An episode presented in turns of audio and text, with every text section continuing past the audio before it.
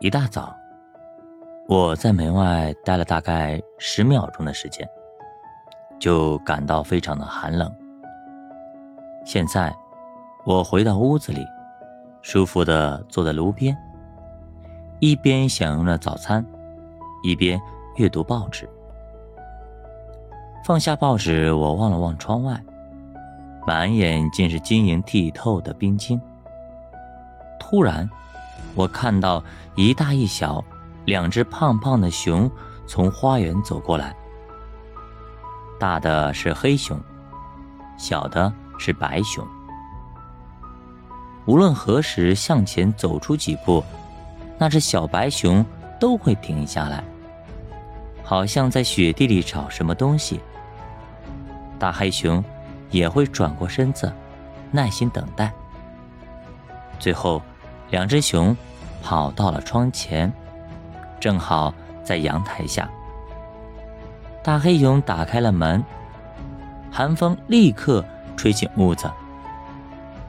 她正是我的妻子伊赛亚，此时穿着长长的黑色外套。小索菲一起进来，立刻跑到我的椅子边。我帮她脱下白色的外套。和小靴子，他的下巴冻得红红的，眼睛一眨一眨。你看起来很是自得其乐，伊赛亚说道。你的早餐已经吃了四个小时了，知道吗？当然了，我早餐能吃一整天。让我猜猜，他说道。你已经阅读过有关经济周期的报纸和书籍了，都读过了。那你发现了什么没有？我是说关于经济周期的问题。无法根治，但很有趣。人们可以修正经济的波动，但不可能完全避免。如果你想要完全避免，事情就会变得更加糟糕。他倒了一杯咖啡，看了看正在地板上玩苹果的索菲。我则望着窗外，湖面上小小的涟漪慢慢向着湖岸散开。或许这个星期湖面就会开始结冰。此时，伊赛亚也正望着窗外，他像在思考什么，而后。他从口袋抽出一张皱巴巴的纸条。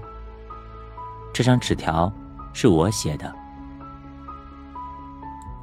我一直在找他，我问道：“你在哪里找到他的？”在花园的亭子下，他回答道：“现在我明白你为什么不愿意再写下去了。”他朗声念道：“周期。”并不像扁导体那样，是可以单独摘除的东西，而是像心跳一样，是有机体的核心。